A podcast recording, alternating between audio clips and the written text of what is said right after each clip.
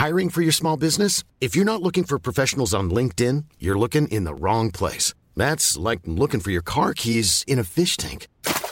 LinkedIn helps you hire professionals you can't find anywhere else, even those who aren't actively searching for a new job but might be open to the perfect role. In a given month, over 70% of LinkedIn users don't even visit other leading job sites. So start looking in the right place. With LinkedIn, you can hire professionals like a professional. Post your free job on linkedin.com slash people today.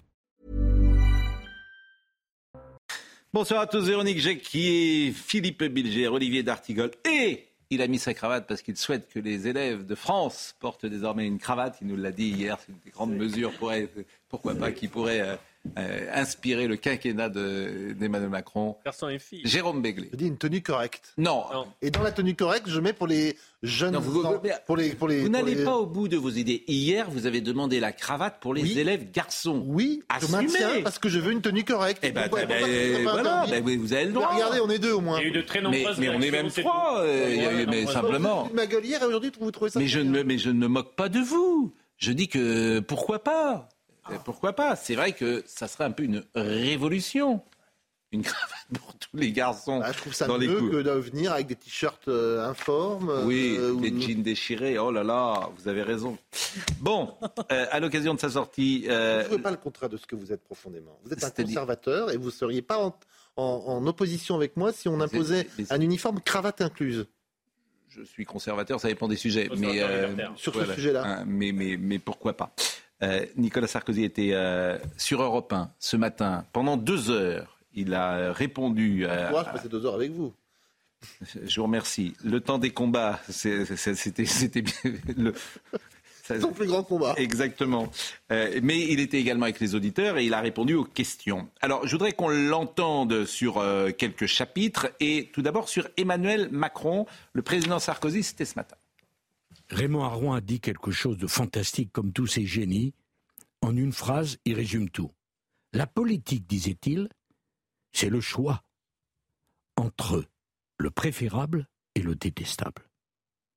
C'est pas le choix entre le bien et le mal, entre le génial et le minable. C'est le choix entre le préférable et le détestable. Moi, j'ai choisi et je l'ai assumé. Et si c'était à faire, je le referais. Emmanuel Macron. Parce que je ne voulais pas de Marine Le Pen et parce que je ne voulais pas de M. Mélenchon. Donc c'est le préférable. Exactement. Ça ne veut pas dire préférable à Valérie que je suis. Non, mais déjà, euh, Pascal Paul, ne le répétez pas. Mais pour voter au deuxième tour, il faut être qualifié pour le deuxième tour. Hmm. Bon, hein Quand vous arrêtez à la première étape, c'est difficile de remporter le Tour de France. Hmm. Bon, donc le problème, c'est même pas posé. Et ne soyons pas cruels. Parfois, la barre est trop haute. Mais moi, j'ai fait ce choix-là, pas parce que j'étais d'accord avec surtout avec lui. Pas parce que je comprends tout de lui, mais parce que j'ai pensé qu'en tant qu'ancien président de la République, mon devoir, vous m'entendez Véronique, mon devoir, c'était de faire le choix qui était le choix le meilleur possible dans le climat politique qui était mm. celui-ci, et donc je ne le regrette pas. Le préférable au détestable. C'est pas un choix d'adhésion, mais je pense que chacun peut. On fait du désirable. Oui, enfin, un petit peu dommage, c'est qu'il a fait quand même beaucoup de mal à sa famille politique en faisant hmm. le choix du préférable. Ça veut dire qu'il misait plus on, sur. On pourrait considérer que Valérie Pécresse a fait du mal à sa famille toute seule, si vous me permettez, euh, Véronique. Non, et puis cette idée du choix par défaut, hmm. je ne sais pas. Moi, je, pense que parce que ah, on en est tous là, sans doute, à faire euh, au premier tour on choisit, au deuxième tour on élimine. C'est ça qu'on disait jadis. Ouais, mais bon, moi je suis pas complètement convaincu. Bon. Mais convaincu par... Valérie Pécresse n'a pas eu besoin du non-soutien de Nicolas Sarkozy pour euh, finir sous les 5% de. C'est vrai. Bon, la succession. je, pense que ça, ça n'aurait rien changé, si vous me permettez. Elle était médiocre comme candidate. Mmh, mmh. Mais c'était pas utile de rajouter. Quand vous voulez aider quelqu'un. Valérie, si vous regardez, euh, vous n'avez que des amis sur le plateau. Non. non. Mais vous, mais vous savez que ce qui est le plus étonnant, c'est que, euh, paraît-il, hein, qu'elle souhaite euh, faire un deuxième essai. Ah, mais ça, ça les échecs n'ont jamais hmm. empêché personne. Euh, la succession. perseverare diabolicum. Euh, vous souhaitez, avec la cravate, vous souhaitez qu'on réapprenne le latin également euh, Parce que moi, je ne serais pas contre le latin en sixième. Parce que nous, on faisait du latin sixième, cinquième, initiation, quatrième état. Euh, je ne serais pas contre. Hein. Mais maintenant, on en fait en cinquième quand même. Hein. Oui, en plus, c'est pas très difficile. Le latin, le grec, c'était difficile, mais hein, le grec ancien, je parle bien sûr. Pas fait de grec. Vous n'avez pas fait de grec? Vous avez fait grec, vous? Non, c'était, je n'ai pas fait grec. Bon, la succession la succession. Et euh, Emmanuel Macron euh, ne pourra pas faire euh, évidemment de troisième mandat. Donc, Consécutivement Oui, bien sûr. Jamais après. Vous avez des infos Bon, en tout cas, la succession à droite, écoutez Nicolas Sarkozy. Vous lui dire qu'il y avait des gens qui avaient du talent et du potentiel. Hein, j'ai cité Laurent Wauquiez, j'ai cité Gérald Darmanin, j'ai cité Bruno Le Maire, j'ai cité Édouard Philippe, c'est des gens qui ont du potentiel.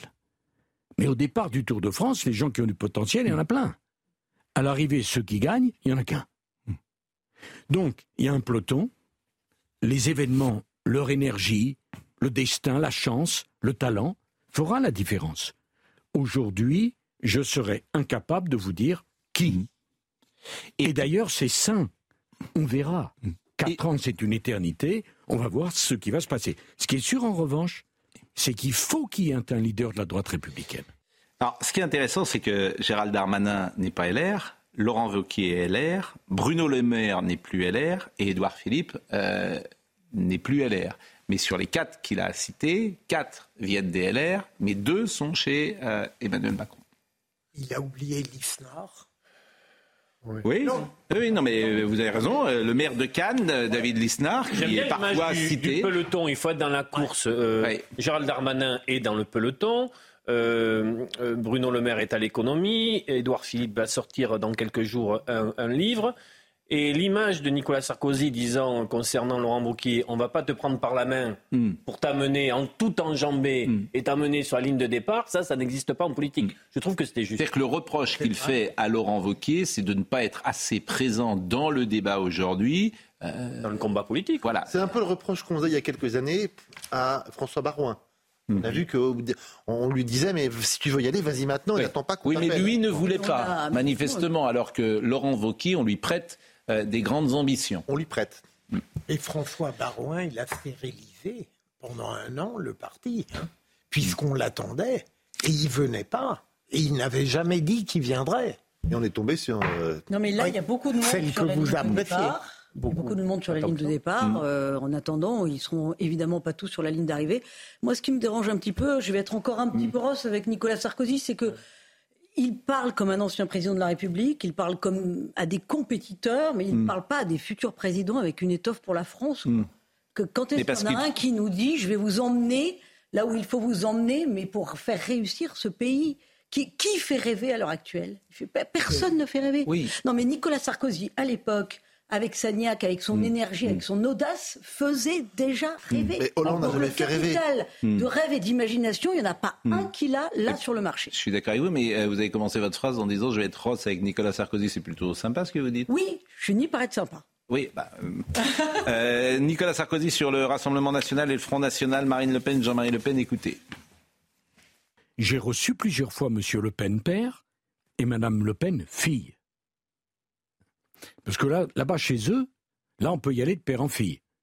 Moi, j'avais pas le droit d'avoir mon fils qui était conseiller général, mais chez eux, la petite entreprise familiale, on se la passe de l'un à l'autre. Ça, ça gêne pas. Il n'y a pas de problème là-dessus. Je vais même vous rappeler quelque chose. Ma première élection en 1984 comme conseiller général, j'ai Marie-Caroline Le Pen contre moi. Mais je les ai toujours reçus. Parce que je déteste la diabolisation. La mienne, comme celle des autres. Et je trouve absurde qu'on dise que le Rassemblement national n'est pas dans l'arc républicain. Un parti qui présente des, des élus à toutes les élections, dans toutes les circonscriptions, il est dans l'arc républicain. Hmm. Sinon, la République l'empêcherait de présenter des candidats. Hmm. Ils ont maintenant 100 députés, un peu moins. Bon. Mais alliance impossible, selon vous, toujours. Alors que certains mais, je vais vous expliquer. aimeraient une à droite, aimeraient je vais dire la réunion des droits. Je veux répondre à Roch. Mais en 2012, Madame Le Pen fait le choix de Hollande. Madame Le Pen, entre Hollande et moi, choisit Hollande. Et Hollande est bien content. C'est bien beau de donner des leçons, mais il faut s'apprêter à en recevoir. Madame Le Pen refuse de dire qu'elle vote pour moi. Elle veut la victoire d'Hollande, parce que la victoire d'Hollande fait disparaître la droite républicaine et permet au Rassemblement national d'espérer gagner. Alors, quand euh, le président Sarkozy dit euh, je veux le dire à Roch, c'est parce que Roch était un auditeur qui s'était adressé euh, à lui durant l'émission. On, a un exemple typique de ce qui fait que Nicolas Sarkozy n'est pas un être ordinaire. À la fois, il dit des choses extrêmement justes sur la dédiabolisation. Il a totalement raison. Ça a été une plaie puisqu'on a été incapable de contredire politiquement Marine. Mais lorsqu'il compare. Marine Le Pen son sort le sort de son fils Jean à la famille Le Pen, ça n'a rigoureusement aucun hmm. rapport. C'est cela qui me gêne parfois chez enfin, Ça, c'est un détail. Oui, c'est un détail, c'est un hmm. point de détail, en effet. Mais, mais il n'empêche que hmm. c'est toujours un peu agaçant dans cette intelligence exceptionnelle d'être obligé de contredire. La complexité, c'est qu'il vient, oui, bon. qu'il vient du chiracisme, quand bien même il a rompu. Et le chiracisme est aussi mm. une tradition politique à droite qui avait érigé des murs avec le Rassemblement Front National. Quand il parle de son fils, c'est pas essentiel par rapport à, la démonstration. Euh, c'est un agacement qu'il a. Il dit voilà, euh, la famille Le Pen. non, euh, mais le simple fait hmm. qu'il puisse faire une comparaison qui n'a aucun sens, hmm. ça me perturbe. Mais c'est pas fondamental. Hmm. Oui, mais parce que vous, alors, vous êtes parfois, c'est vrai, un adversaire obsessionnel et c'est souvent un pléonasme. J'ai dit qu'il avait des qualités. Chez ceux qui n'aiment pas forcément Nicolas Sarkozy. avait des qualités exceptionnelles. Bon, on va on va parler. Et euh, sa campagne de 2007 était éblouissante. on va parler de quelque chose sur lequel vous allez peut-être réagir, c'est l'institution judiciaire. Parce qu'effectivement, il y a l'affaire euh, des écoutes. Il a été condamné. Moi, j'ai dit ici souvent que je trouvais que c'était une affaire de corne-cul. C'était l'expression que j'avais employée, qui est un peu euh, triviale. Mais c'est vrai qu'elle est quand même très étrange. Disons-le, on a écouté un avocat qui parlait à, son client, ce qui ne se fait pas. C'est permis, c'était permis. Oui, bah, on verra ce que dira la Cour européenne des droits de l'homme. Mais c'était permis exceptionnellement pour cette affaire, puis ça n'était pas, pas avant, ça n'était pas Mais Jérôme, c'est permis lorsqu'on prépare une infraction. Et on a parlé d'un pacte corruption qui n'a pas été mis en œuvre, mais qui a été réfléchi. Des filets dérivants pendant un an pour écouter son client. C'est autre chose. Ah bah euh, Philippe Toulon, vous savez, d'abord, il faut avoir confiance en la justice, il faut tellement avoir confiance en la justice qu'il euh, faut, surtout éviter d'avoir affaire à elle. Je pense que c'est surtout ça, mais c'est vrai pour tout citoyen euh, de France. Mais on peut se faire un avis et, ceux qui, euh, voilà, que vous aimiez, que vous n'aimiez pas Nicolas Sarkozy, on peut se faire un avis sur euh, euh, les affaires en cours. Je peux vous dire quelque chose, Pascal? Non. Je voudrais qu'on écoute Nicolas Sarkozy d'abord, mais après, je vous, jure, vous avez le droit de, vous avez le droit de répondre. Écoutez ce qu'il a dit sur l'institution judiciaire. Moi, j'ai été examiné, laserisé, regardé, interrogé, perquisitionné. Ils en trouvent jamais rien. Oui, Pascal Pro, je suis pas au-dessus des lois, mais je suis pas en dessous non plus. Je suis pas en dessous. Et jamais je n'ai trahi la confiance des Français. Donc ça mettra le temps que ça mettra, mais la vérité finira par triompher. Je suis pas quelqu'un qui baisse la tête.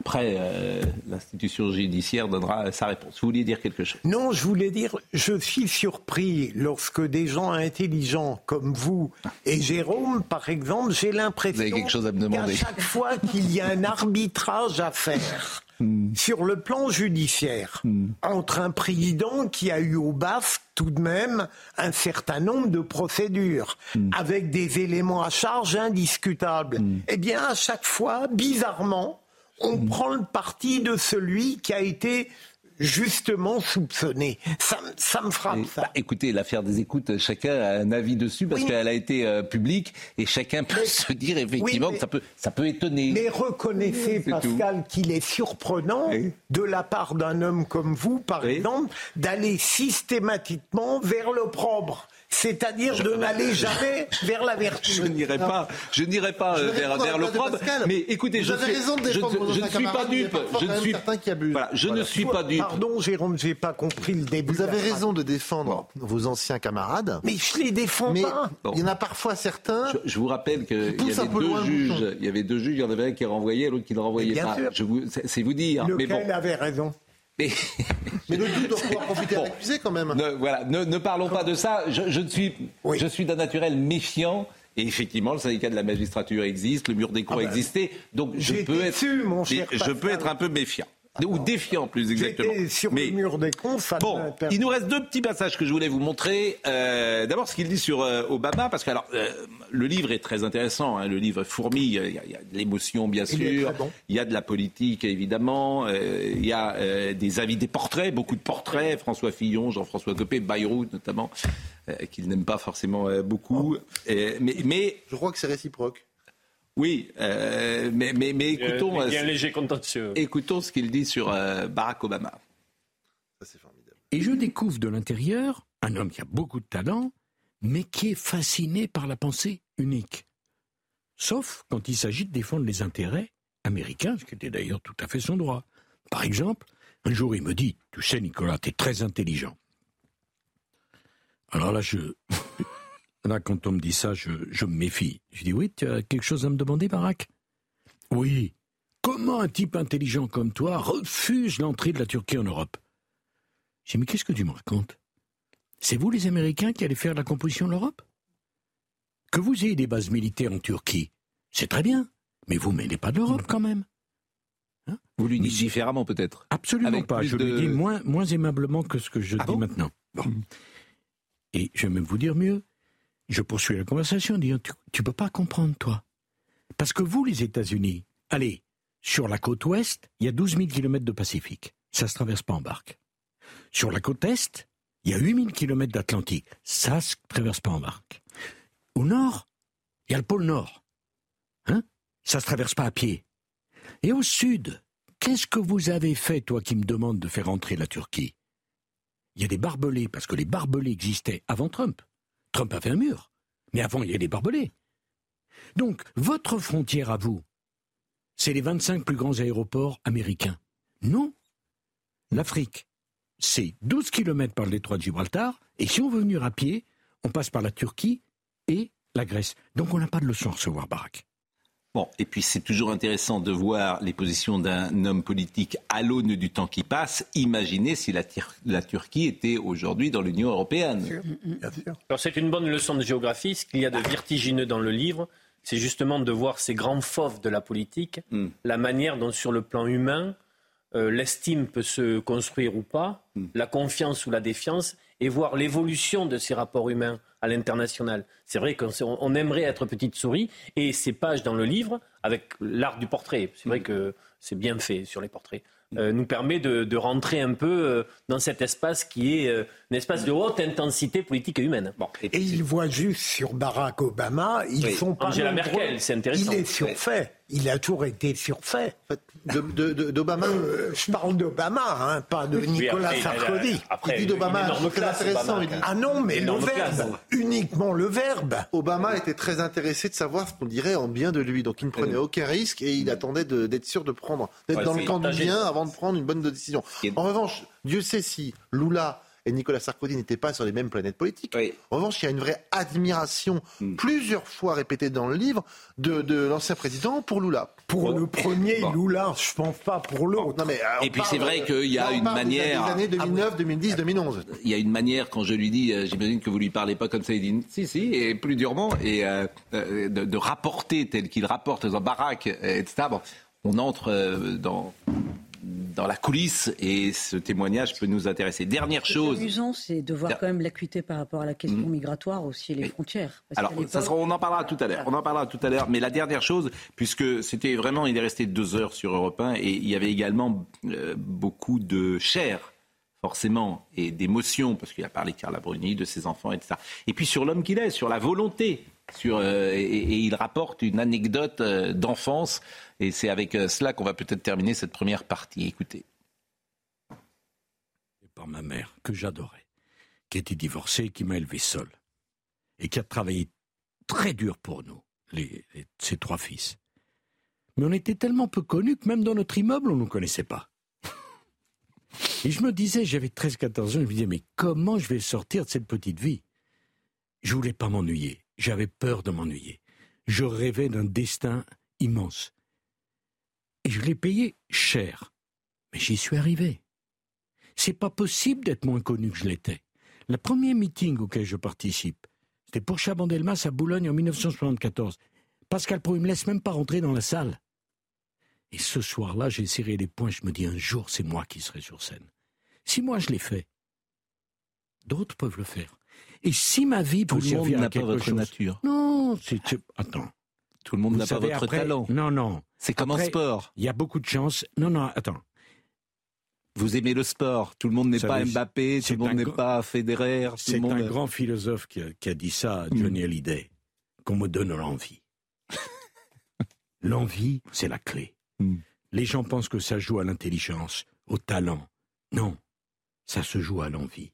J'avais envie de brûler les planches. J'avais envie de faire cela. Bon, ça, c'est un des passages les plus intéressants parce que, euh, d'abord, il y a une forme de générosité et de courage à parler de soi comme ça, de dire je rêvais d'un destin immense. Souvent, les gens ont une forme, euh, habillent ça différemment. Ils disent. Euh, c'est une question de hasard, j'ai jamais voulu être ce que je suis, euh, j'ai eu de la chance, etc. Il y a, il y a quelque chose de... ils n'assument pas toujours leur ambition. Euh, une fois qu'ils sont au sommet, au plus haut niveau. Il est rare qu'elle de dire j'avais envie à 14 ans d'avoir un destin immense. Et je trouve qu'il y a une sincérité, une authenticité qui, euh, est intéressante. C'est montrer aussi que deux choses, contrairement à ce qu'on a pu dire, il est pas né avec une cuillère d'argent dans la bouche, il hmm. n'a pas été facile. Et que deuxièmement, euh, il y a toujours eu, il explique ça dans ce livre-là et dans d'autres d'ailleurs, entre lui et ceux qui étaient les bourgeois euh, qui avait une vie facile pour faire de la politique, il y a toujours eu, ils sont, on l'a toujours regardé en, en chien de faïence, si j'ose dire. On lui a toujours dit, mais d'où tu viens? Hmm. et, le fait qu'il se soit hissé, euh, et je pense que dans la rivalité qu'il a pu y avoir avec Alain Juppé ou François Fillon, je pense que ça a beaucoup joué. Euh, je ne suis pas énarque. Euh, je ne suis bah, Alain Juppé n'était pas non plus euh, un enfant de la grande bourgeoisie. Non, mais il était. au contraire. Je ne suis pas. Je ne suis pas. C'était l'école républicaine. de la politique ou quelqu'un qui a baigné dans hmm. ce milieu-là. Et je me suis fait tout seul. Et hmm. Euh, quand il dit que tout le monde peut y arriver, que, en tout cas que la plupart peuvent y arriver, je pense que c'est très bien de revendiquer. C'est pas l'ambition, hmm. c'est l'exaltation de l'envie, du travail, euh, d'avoir euh, d'avoir surmonté des épreuves plus que d'autres. Ça, c'est une belle hmm. leçon. Et puis, je dirais que c'est une certaine conscience de soi-même qui n'a rien à voir avec la vanité. Je veux dire, il faut à un moment donné penser, même à 14 ans, qu'on a un destin. Ça n'est pas. Euh, c'est ça que je trouve intéressant. Mais si vous me permettez, c'est aussi quand on a du talent qu'on a envie de travailler. C'est pas quand on travaille qu'on a du talent. C'est-à-dire que quand on a du talent, on a forcément plaisir aussi à travailler parce qu'on voit que son travail paye parce qu'au départ, on a un peu de talent. C'est vrai pour un grand sportif. Moi, je me mets à jouer beaucoup au football, je ne vais pas devenir Mbappé et je pourrais travailler, travailler. Vous voyez ce que je veux dire C'est le talent euh, qui. Euh, je ne sais pas qui... ce qui a préexisté en l'occurrence chez lui, mais. Le talent, Pascal Allez, on va marquer une pause. Oui. Dimension importante. et l'épreuve. Je pense qu'on est tous oui. le fruit de son enfance. Oui, ah bah oui, bien sûr. il parle de son enfance. Oui. Fait que cette énergie première et cette frustration ou cette mm. Euh, difficulté première, ça, ça conduit, à, ça mène au reste. Bon. Il ne s'agit pas de faire une agiographie ici, simplement d'essayer de comprendre. Et puis comme il parle dans son livre de lui-même et euh, qu'il a... Je vous assure, ce courage de parler de soi, ah, c'est, euh, oui, il y a une forme de générosité de parler de soi, surtout lorsqu'on est à ce niveau-là. Oui, tout à fait vrai. Qu'est-ce qui se passe? Bon. Euh, vous rêviez d'un grand destin quand vous aviez 14 ans dans les grands euh, appartements parisiens du 17e arrondissement dans lesquels vous habitiez Mais d'abord, j'ai 17e non, je rêvais pas d'un grand destin. Je rêvais... Oui. Je n'ai pas rêvé des trois, non. Non. Vous savez, c'est pas mon truc. Bon, en tout cas, vous rêviez de, de refaire votre, votre vestiaire et, votre dressing durant cet été. C'est ce qui s'est passé avec cette magnifique veste qui, euh, qui, est très jolie et, qui vous va, qui vous va très bien. C'est laborieux. Hein. on, marque, on marque une pause. Et nous euh, revenons parce qu'on a plein d'autres sujets à évoquer euh, ce soir. Il est 20h28, à tout de suite. Il est 20h31, Simon Guillain est là, il nous rappelle les titres. Bonsoir Pascal, bonsoir à tous. Un militaire des forces spéciales françaises a été tué hier en Irak. Nicolas Mazier, sergent du commandant parachutiste de l'air, est décédé lors d'une opération anti-djihadiste en appui de l'armée irakienne. L'Élysée a exprimé sa très vive émotion et précise que d'autres membres de l'unité ont été blessés. Au total, trois soldats français sont morts en août dans le pays. Plus de 2000 personnes ont été jugées après les émeutes qui ont suivi la mort du jeune Naël. Le ministre de la Justice, Éric Dupont-Moretti, précise que 90% d'entre elles ont été condamnées à une peine de prison. Et dans une circulaire, eh le garde des Sceaux avait plaidé pour des sanctions sévères contre ceux qui s'en prennent à l'intégrité physique des policiers et des magistrats. Et puis Thierry Henry, intronisé sélectionneur de l'équipe de France Espoir. L'ancien buteur des Bleus a donné une conférence de presse en début d'après-midi. Il a confié son envie d'aider la France à être la meilleure nation du monde dans toutes les catégories. La deuxième mi-temps de l'heure des pros, et nous sommes toujours avec Véronique Jacquier, Jérôme Béglé, Olivier D'Artigol et Philippe Bilger. On va parler peut-être de l'immigration. À... pas qu'on parle des ventes du livre de Sarkozy Ah bah si vous voulez. Plus de 23 000 en une semaine. Oui. Et euh, l'habituel record, record woman des ventes à la rentrée, c'est euh, Amélie Nothomb, qui en est à 13 000, donc 10 de moins. C'est un vrai très bon score pour une semaine de vente, je vous signale. Euh, donc ça, ça veut dire qu'il a toujours eu beaucoup de lecteurs. Hmm. Mais l'important, c'est de ne pas les perdre. Oui. L'immigration, donc. Les lecteurs ne font pas les électeurs. Mais je ne vous parle pas de. de... Non, non. Ça tombe bien, je vous parle de Est-ce qu'on pouvait croire Oui, oui bah, je, que je sache, il n'y a pas d'élection présidentielle demain matin. Non, non, non, non. Je faisais référence à des périodes passées. L'Institut Montaigne estime que dans les prochaines années, l'apport migratoire va constituer l'essentiel de la croissance de la population française. 7 millions d'immigrés vivraient en France en 2021, soit 10,3% de la population. C'est une étude démographique de l'INSEE publiée le 30 mars dernier. Je vous propose d'écouter Bruno Tertrais. Une chose est certaine, c'est que si la population française continue d'augmenter, moins rapidement qu'avant, mais elle continue d'augmenter, c'est désormais essentiellement, pas seulement, mais essentiellement du fait de l'immigration. Et quand je parle de tournant démographique, il est factuel de constater, de noter que pour la première fois en 2022, l'immigration, toutes, toutes immigrations confondues bien sûr, euh, a représenté quasiment les trois quarts de l'accroissement démographique de la France. L'autre raison pour laquelle on est à un tournant démographique, c'est qu'on a eu le seuil symbolique des 10% d'immigrés en France est dépassé. Bien sûr, c'est un symbole. On pourrait dire pourquoi 10% plutôt que 8 ou 12, mais c'est tout de même une, part notable. 10%, ça n'est pas beaucoup, certes, par rapport à d'autres pays européens même, mais l'on constate par ailleurs, et c'est un effet de l'immigration cumulée naturellement, qu'on a aujourd'hui un cinquième de la population française, à peu près 20%, euh, qui est, euh, qui, qui est issue de l'immigration ou de sa descendance immédiate. On a l'impression quand même de vivre depuis deux ans, trois ans, une période nouvelle. Euh, Vincent Hervouet était avec nous ce matin, il nous disait qu'à Lampedusa, 100 bateaux, 100 bateaux sont arrivés de Tunisie. Nicolas Sarkozy dit parfois l'immigration n'a pas commencé. Et moi, le sentiment que j'ai, et on le voit avec Mme Mélanie en Italie, c'est qu'en fait, c'est très difficile.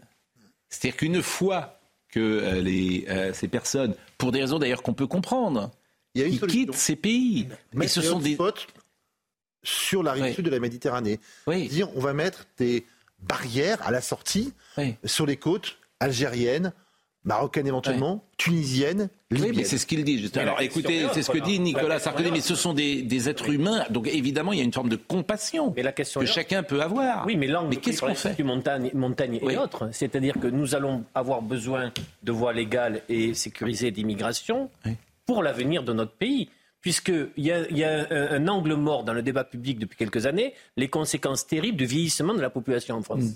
Ça n'a pas du tout été abordé. C'est un sujet qui n'a pas du tout été abordé sur la dernière élection présidentielle. C'est pire en Allemagne, c'est pire Et donc, ce que montre l'étude de l'Institut Montaigne, c'est que pour notre dynamique démographique, mm. nous allons avoir besoin de l'immigration. vous savez bien que c'est pas, le sujet. C'est pas le sujet dont on parle. Non, non, non, c'est pas ce qu'il dit. Ah, c'est le sujet d'enquête. Non, ce n'est pas. lisez-la.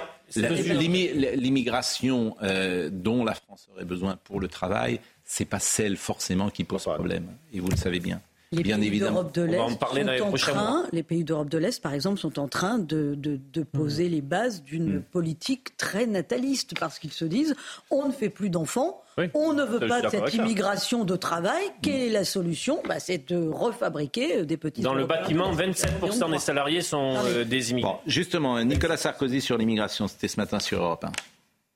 Regardez, quand vous avez un bateau de migrants. Lampedusa aujourd'hui. Il y a eu 100 débarquements de Tunisie ces dernières heures. Oui. Et vous dites euh, la crise. Mais vous-même, vous êtes, vous êtes partagé. Parce que quand vous voyez ces malheureux, hmm. des femmes, des enfants, vous dites ça pourrait être mes enfants, ça pourrait être ma femme. Qui peut se réjouir de hmm. ça? Qui peut rester avec un cœur insensible face à cette misère absolue? Qui? Personne. Et en même temps, dans 30 ans, l'Europe aura 450 millions d'habitants et l'Afrique 2 milliards et demi, dont la moitié aura moins de 20 ans. Donc il faut bien faire quelque chose. Je ne pense pas que les frontières serviront, seront suffisantes.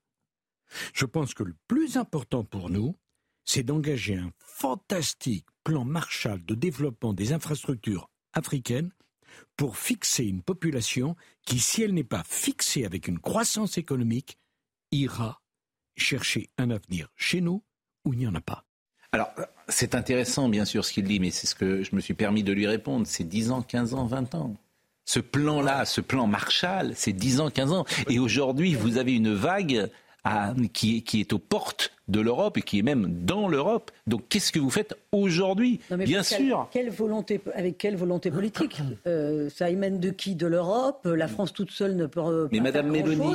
La Madame Mélanie, elle a accueilli sur son sol migrants 100 000. On en est à 100 000 depuis le hmm. début de l'année. L'an dernier, c'était 46 000, c'est-à-dire hmm. deux fois plus.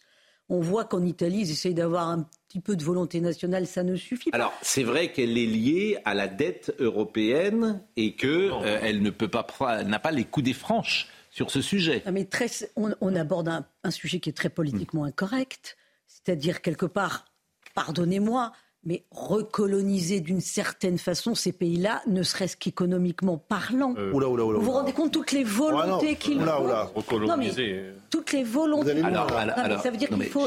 il existe déjà des pas. Chère Véronique, Véronique, on va d'abord enlever le mot euh, recoloniser. n'est peut-être pas à bon escient. Non seulement il est, qui, est, tellement connoté, c'est bien, oui, qui est tellement connoté que vous me permettrez de le retirer euh, pour vous, parce que ce mot, évidemment. Mais en revanche, d'aider euh, les pays. Mais c'est le plan Marshall, c'est ce que dit euh, Nicolas Sarkozy. Simplement, c'est pas les effets de ça. C'est 5 ans, c'est 10 ans et, c'est pas tout de suite. Vous remarquerez qu'on n'a pas de ministre de la coopération. Voilà. Est-ce qu'à l'échelle européenne, on fait de la coopération? Non. Jordan Bardella a proposé un, référendum de l'immigration. Le président de la République, d'ailleurs, invite demain tous les chefs de parti représentés à l'Assemblée pour son initiative politique d'ampleur. Moi, je disais ce matin, j'ai quand même été surpris parce que je pensais qu'une initiative d'ampleur, je pensais que c'était une dissolution de l'Assemblée nationale, je pensais que c'était un nouveau Premier ministre, je pensais que c'était un référendum, d'inviter à dîner les chefs de parti et de parler d'initiative d'ampleur. C'est vrai. Non, mais vous, oui, vous souriez, mais, ça, montre la déconnexion, parce que bah, vous n'avez pas pensé, ça, ça montre la déconnexion. Ah, je vais faire un truc formidable. Qu'est-ce que tu vas faire? Ah, bah, je vais inviter les gens à dîner. Bon, voilà, euh, c'est étrange quand même. Avec vos idées, on va voir ce qu'on peut faire. Voilà, c'est pas ce que tu attendais. Je pensais. en plus, vraiment, je me suis fait avoir parce que ça a été dit, je sais pas, le 15 juillet. Ou, euh, oui. Je pensais vraiment que c'était un truc. Tiens, qu'est-ce qui va sortir de son chapeau? Bon, il invite des gens à dîner. Tant mieux. Euh, Pascal, je peux ajouter je Peut-être qu'il passera quelque chose demain. Hein. L'échec de Madame Mélanie est tout de même très préoccupant parce que on l'avait évoqué lorsqu'elle arrivait au pouvoir en disant est-ce qu'elle croit véritablement ce qu'elle est en train de promettre? Hmm. Et pourtant, elle a une volonté. Elle, oui, mais elle pour l'instant, c'est un échec. Mais parce que Bruxelles. Oui, oui. Parce que. Pas que. Mais elle est liée à Bruxelles. C'est-à-dire que si elle a les coups des franches, euh, elle n'a plus les crédits de Bruxelles. Bruxelles n'oserait pas mettre en faillite l'Italie. Bah. le risque systémique pour les autres pays européens et pour mm. la monnaie unique serait très fort. Donc si elle veut vraiment faire un bras de fer en disant mais chiche, vous ne me donnez plus mm. d'argent, je ne suis pas sûr qu'elle le perde. Bon, euh, Médine. Alors, je ne suis pas sûr que tout le monde connaisse euh, Médine et la polémique qui a existé euh, cet été. Euh, c'est pourquoi il faut rappeler que Médine, effectivement, avait fait un. D'abord, c'est un rappeur, Médine, je ne suis pas sûr que tout le monde le connaisse, je le répète. il a fait un jeu de mots parfaitement inadmissible et antisémite sur Rachel Kahn, puisqu'il a dit Rescan P, référence à la Shoah, personne ayant été jeté par euh, euh, la place hip-hop dérivant chez les social traites et bouffant au sens propre à la table de l'extrême droite. Et il répondait à un tweet de Madame Kahn qui avait dit Madame Panot, comme vous avez pu y faire référence lors de l'investiture de la première ministre Elisabeth Borne, est-ce qu'il y aura une explication de texte de Médine et vous-même sur l'utilisation ironique, ironique du mot euh, rescapé? Alors je vous propose d'écouter Monsieur Médine, qui était l'invité d'Europe Écologie Les Verts, ce qui a fait couler euh, beaucoup d'encre. Et euh, il s'est excusé sans vraiment s'excuser. Et euh, je vous propose de l'écouter. Je rappelle que je répondais à l'essayiste Rachel Kahn d'une insulte, d'une attaque qui n'a indigné personne. J'ai été qualifié de déchet à trier. Les mots ont un sens. J'ai surréagi. J'ai surréagi et j'ai eu cette maladresse d'utiliser le mot rescapé dont je n'avais pas mesuré. Je n'avais absolument pas mesuré la charge historique et la charge émotionnelle que comprenait ce mot.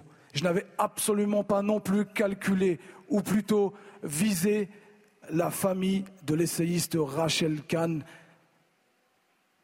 ni qui que ce soit qui avait vécu la Shoah, qui avait vécu la déportation. Tout de suite, quand je, me suis rendu compte de cette erreur, je m'en suis amendé, je m'en suis excusé dans la foulée, auprès de la concernée et auprès également de tous ceux qui avaient pu être heurtés par ce tweet-là. Bon, et, évidemment, ce qu'il dit n'est pas vrai. Rachel Kahn n'avait pas du tout insulté euh, Médine, bien évidemment. Et euh, il feint de penser que c'était une insulte qui le concernait. Mais Rachel Kahn était tout à l'heure euh, sur le plateau de Laurence Ferrari. Je vous propose de l'écouter. J'ai l'impression qu'on revient euh, avant 1789, les privilèges, la victimocratie. C'est-à-dire qu'en gros, il y a des gens qui sont coupables par ce qu'ils sont, l'homme blanc de plus de 50 ans, mhm. et d'autres qui sont non coupables, quoi qu'ils fassent. Et là, dès le début, il dit en fait, ces, arguments de cours d'école, c'est pas moi qui ai commencé, c'est elle. Mhm. Sauf que. Elle m'a insulté. Il le dit, les mots ont un sens, mais il faut relire mon tweet. Moi, je connais très bien les Verts, je viens de cette famille politique, et je sais qu'il y a des ateliers traitement des déchets. Aujourd'hui, on connaît la situation climatique, la, situation environnementale. Mhm. Et en fait, par l'atelier traitement des déchets, je parlais des quenelles, je parlais euh, des questions d'injurier euh, les communautés LGBT, je parlais de, traiter euh, les laïcs par des mots extrêmement violents. Enfin, c'est-à-dire que là, on a une personne qui est multirécidiviste d'attaques extrêmement violentes, et c'est ça qu'il faut traiter. Et mhm. le problème, c'est que ces déchets sont biodégradants, personnellement. Mhm. Et ce qui est tout à fait étonnant, c'est que l'espace médiatique euh, est assez complaisant, disons, euh, pour M. Médine, pour le moins. Pas que ça. Mais Pascal, j'ai pas, pas trouvé. Ah, euh, l'humanité, lui a donné une, ah, bah, couverture et équilibrée, mais, en fait, ça ne devrait même pas être équilibré. Pardonnez-moi. D'abord, soutien total et inconditionnel à quelqu'un. Mais ça ne devrait même pas être équilibré. C'est ça qui est sidérant de ce que vous dites. Mais étant, donné, étant donné que c'est le buzz de deux universités d'été, hmm. euh, Europe Écologie Les Verts, puis les Insoumis, il est évident qu'il y a un traitement médiatique. Mais j'ai trouvé que la parole euh, de Mme Kahn dans ce moment-là et euh, la qualification antisémite indiscutable du tweet est plutôt bien ressortie. Oui, mais n'empêche qu'elle avait dit quelque chose il y a quelques jours, Rachel Kahn, qui m'apparaissait central dans la polémique, c'est le fait que lorsque Jean-Marie Le Pen faisait des jeux de mots odieux, toute la France à peu près était indignée, mais là, euh, on voit une fracture très nette dans les partis, et ça, c'est véritablement la dérive d'aujourd'hui. Bien sûr, et M. Médine, il pourrait être exclu de l'espace médiatique, exclu après une phrase comme celle-là, d'un antisémitisme forcené. Il pourrait être absolument exclu. Eh bien non, il pourra aller euh, continuer de parler sur les plateaux de, télévision. C'est ça qui me. Ce deux poids, deux mesures euh, peut toujours. Je ne suis pas euh, certain qu'il ait une longévité médiatique et artistique forte, monsieur. Mais tout de même, il y a des êtres qu'on n'a pas le droit d'attaquer. La Baïa et l'avenir de la Baïa, notamment avec, devant le Conseil d'État. Ça, ça va être extrêmement intéressant a parlé hier. Alors, est-ce qu'il y a un sondage d'ailleurs euh, de l'abaya euh, que nous avons? Êtes-vous pour ou contre le port de l'abaya à l'école? Vous avez quand même 90% des gens qui sont contre. 82% euh, des gens qui sont contre. Il y a 17% des gens qui sont pour. Moi, j'ai lu ce matin, vous l'avez peut-être lu, Florence Bergeau-Blaquer. Excellent. Vous l'avez lu dans le Figaro, absolument remarquable, qui est une anthropologue spécialiste de l'islam. Que dit-elle? Comme le foulard, la baya n'est pas un signe à proprement parler, c'est plutôt un instrument, un vêtement qui permet à celle qui le revêt de se conformer à une norme religieuse rigoriste. Le hijab comme l'abaya ne sont pas des signes identitaires mais bien des pratiques religieuses, celle de se conformer à une interprétation rigoriste de l'islam. Il faut pour cela comprendre ce que j'ai appelé la logique de surenchère du halal. Rien n'est jamais trop halal pour le salafisme et sa version frériste. Au début, on demande aux filles de porter le foulard pour plaire à Dieu, elles y consentent et l'accommodent avec un jean et des baskets, puis on leur fait comprendre que la signification profonde du hijab, c'est de voiler leur corps pour plaire à Dieu. Arrive alors l'abaya, cette longue robe couvrante qui dissimule toute forme féminine. Bon. C'est un papier absolument euh, remarquable de Madame Bergeau-Blaquer. Euh, J'espère que le Conseil d'État sera d'accord avec cette. Euh, alors ça, ça va être intéressant. Oui, mais ça dépend aussi comment le ministre Attal va rédiger ouais. son ça, Ça va être alors là, moi, je oui. je, je sais pas. Euh, mais... la, la, pièce est en l'air, je sais pas de quel côté elle tombe. Non, non, pas totalement. Ça dépend. Ben, on a vu avec le hijab ce qui s'était passé pour le foot. Oui. Où on avait un rapporteur pour le euh, port du hijab. Pour le port du hijab. Et il y avait contre l'interdiction, on va dire les choses. Et, finalement... et, il y avait eu un élan médiatique tellement fort que le Conseil d'État était visé. Chacun attendait la décision du Conseil d'État.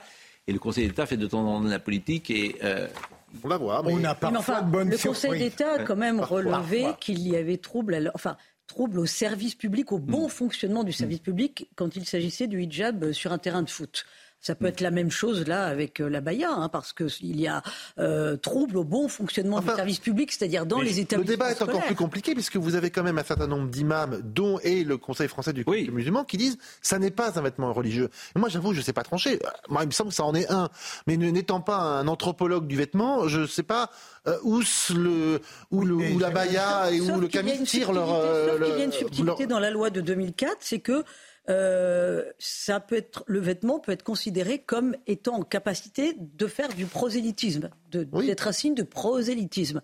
Euh, c'est-à-dire qu'on ne se, on ne se met pas la baya par hasard. Ah ben, voilà, on n'est pas neutre. Donc c'est cette dimension-là qui pourrait être prise J'espère que cette dimension-là sera prise en compte complètement par le Conseil d'État. Mais le Conseil d'État se prononcera sur le texte produit par Gabriel Attal. Est-ce que ce texte euh, ciblera la baya comme un signe ostentatoire religieux ou est-ce que ce sera euh, présenté comme quelque chose pouvant indirectement euh, susciter cet état de fait. et c'est là où la complexité va se... La difficulté du Conseil d'État, c'est qu'en réalité, euh, il est clair que c'est un vêtement religieux à partir du moment où on a le droit de faire l'histoire de la manière dont on veut, Elisabeth mm. Lévy le répète souvent, nous tester. Il y a eu le Burkini, ça s'est un peu arrêté. Maintenant, il y a la Baïa. Demain, il y aura autre chose. c'est un soulagement dans les établissements scolaires.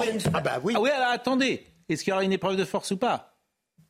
Oui, mais au moins les chefs d'établissement et les enseignants. Oui. Euh, Parce que jusqu'ici, quand même, c'était les chefs d'établissement qui décidaient eux-mêmes et qui prenaient sur leur tête les risques juridiques, personnels, bien, sûr. Bah, justement, une telle euh, ah décision.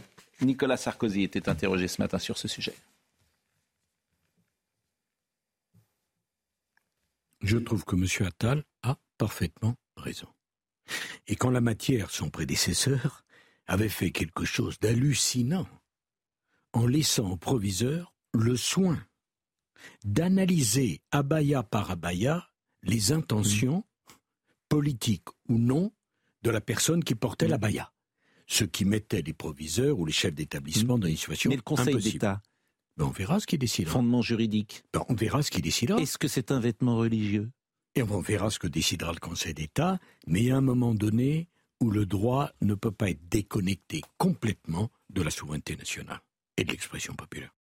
Mais comment mettre ça en musique sur le plan juridique, cette dernière phrase? Le droit déconnecté de la volonté populaire et la volonté de, la souveraineté nationale. C'est très intéressant. Oui, mais bien sûr, c'est ce qu'on évoquait à l'instant. Mais je pense qu'un Conseil d'État intelligent est capable de comprendre que le droit, dans ces problèmes-là, ne peut pas être dissocié d'une sorte d'identité nationale. Le droit a le droit d'être intelligent. Hmm. Alors il faut amender bah la loi de 2004 en prenant en compte cette dimension nationale. mais le droit a le droit d'être intelligent. La formule est belle. Mais euh, le Conseil d'État euh, euh, argumente sur motive ses décisions et motive sur des aspects juridiques. mais je crois que le Conseil d'État lui-même, dans son indépendance, est tout de même conscients des sollicitations extérieures. Ils ne sont pas déconnectés de la vie sociale. Et j'espère qu'ils adapteront le droit à ce qu'on attend. On va parler du petit Émile, puisque les parents d'Émile se sont exprimés publiquement pour la première fois depuis la disparition du petit garçon de deux ans et demi dans le hameau du Haut-Vernay. Ils ont parlé euh, au journal Famille chrétienne. Et on était euh, ce matin d'ailleurs avec le journaliste de Famille chrétienne. On peut regretter d'ailleurs la manière dont les parents du petit Émile sont parfois présentés dans la presse. C'est parfaitement odieux et inadmissible de souligner leur engagement politique. Hum.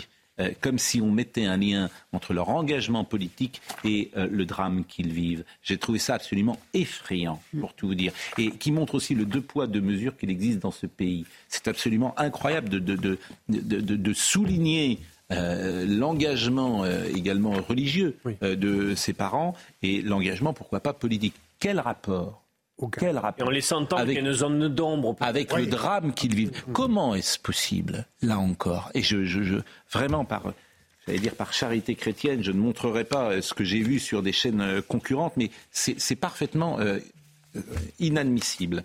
Mais je vous propose de voir le, le, le sujet de Sarah Varny sur la prise de parole de, des parents d'Émile. Les parents du petit Émile s'expriment pour la première fois dans les colonnes du magazine Famille chrétienne, un choix qui n'est pas anodin pour les jeunes parents. Ils essayent de, dire avec fermeté et dignité, euh, le sujet essentiel, c'est la disparition de notre fils. Par ailleurs, nous sommes chrétiens, nous sommes catholiques, euh, c'est vrai que nous aimons la messe en latin, mais encore une fois, nous faisons partie, on pourrait revenir, de la grande famille catholique. Une foi qui leur permet de tenir durant cette épreuve nous continuons à implorer le Seigneur, nous ne tournons pas la page et nous continuons à espérer. L'interview a eu lieu en présence des grands-parents dans la maison familiale du Haut-Vernay, lieu de la disparition de l'enfant. Mes parents essaient de traverser avec nous cette épreuve dans la foi. Le journaliste décrit l'état psychologique dans lequel se trouvent les jeunes parents. Ce qui leur permet de tenir jusqu'à ce jour, d'après ce que j'ai compris, c'est tous ces Français anonymes euh, qui, euh, qu'ils soient chrétiens ou pas, en fait, ont exprimé leur, euh, leur humanité, leur soutien, leur affection vis-à-vis d'eux, vis-à-vis de leur fils. Entre foi et souffrance, cela fait maintenant un mois et demi que les parents sont sans nouvelles de leur enfant. Véronique Jacquet. Ce qui, ce qui, est interpellant dans cette interview que j'ai lue, euh, d'abord ce qui est très beau, c'est effectivement la foi qu'ils confessent et leur espérance et le miracle qu'ils attendent mais j'ai envie de leur demander à qui s'adresse-t-il pour avoir ce miracle. Euh, le journaliste ne pose pas la question qu'est-ce qu'ils pensent dans leur fort intérieur qui ait pu arriver à leur enfant, parce qu'il y a beaucoup, beaucoup de mystères hein, dans, dans, dans, ce drame absolu. Le, le, est un cul-de-sac, euh, l'enfant a été vu sur 50 mètres, et puis après, euh, les, les, les, chiens s'arrêtent devant à la voir, et là, voilà, mystère, l'enfant n'a plus donné signe de vie. Euh, donc, elle reste inachevée, cette interview. Cet hmm. entretien reste inachevé. On voit qu'ils ont voulu se laver de tout soupçon, qu'ils ont voulu donner une image d'eux-mêmes, effectivement, qui était celle de, de, grands catholiques euh, qu'il ne fallait pas juger. Hmm. Euh, Mais est-ce que vous trouvez convenable est-ce que vous trouvez qu'on a, par exemple, qu'on puisse présenter, comme j'ai vu parfois des, euh, des bandeaux euh, passés, euh, disparition d'Émile, le profil particulier des parents du petit garçon, catholique traditionnaliste engagé dans un mouvement néo-fasciste dissous par Emmanuel Macron en 2019. Non, bien entendu. Est-ce que, vous trouvez, est-ce que vous non, trouvez ils ont le droit d'être catholiques, ils ont le droit d'être que vous trouvez que c'est latin il y a deux choses. Incroyable. Bien Interroger sur la, sur la foi, c'est dégueulasse. Oui. Après, le mouvement s'il est vraiment néofasciste, s'il a vraiment été dissous. J'en sais rien parce que ça n'a jamais été prouvé ça. Ça, ça peut interroger. Mais questionner sur la foi, je trouve ça pas convenable. Je, trouve qu'il y a un enfant qui a disparu, il y a des parents qui sont dans euh, la situation que vous imaginez, et cette mise en perspective parce qu'ils aiment euh, la messe en latin Non, mais ça, je suis d'accord, je vous dis pas ça. Euh, surtout que, c'est la foi qui peut les faire tenir. C'est seulement cette foi qui fait qu'ils ne, ne s'effondrent pas mm. et qu'ils ne sont pas euh, donc je pense que c'est plus un, atout, une force. Euh, et quelque chose de transcendant comme. Euh, je suis d'accord avec vous, mais comme toujours, ça montre la société médiatique. Ah. Médiatique. oui, ce que veut dire une partie. Médiatique dans laquelle nous sommes. Et bah, une partie. L'écrasante, l'écrasante partie, l'écrasante majorité de la société a de la compassion pour cette famille. Je, pourquoi je parle? Je suis complètement d'accord avec vous. Je parle toujours de l'espace médiatique, qui est d'ailleurs déconnecté euh, bien souvent et qui n'est pas représentatif, en tout cas, de euh, la population. La majorité des Français a évidemment de la compassion et, les soutiens et les comprend mm. même dans leur démarche de foi et de prière, puisqu'ils racontent même qu'ils ont reçu énormément de lettres pour, pour les soutenir. Euh, maintenant, effectivement, l'espace médiatique, c'est de la christianophobie. L'espace médiatique voit d'un mauvais œil ceux qui aiment la messe en latin peut le dire comme cela.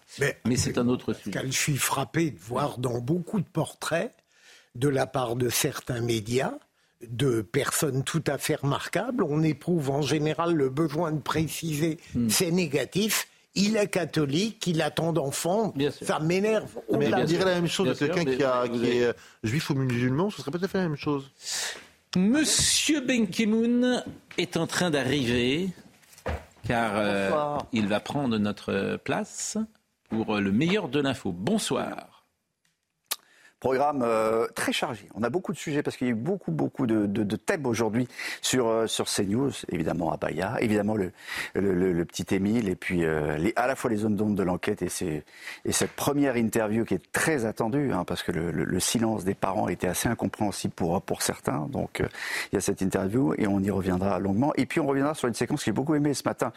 Pas pour, c'est pas pour faire de la promo, mais votre explication de l'intelligence artificielle, de la reprise du, du morceau d'Angèle par elle-même, etc.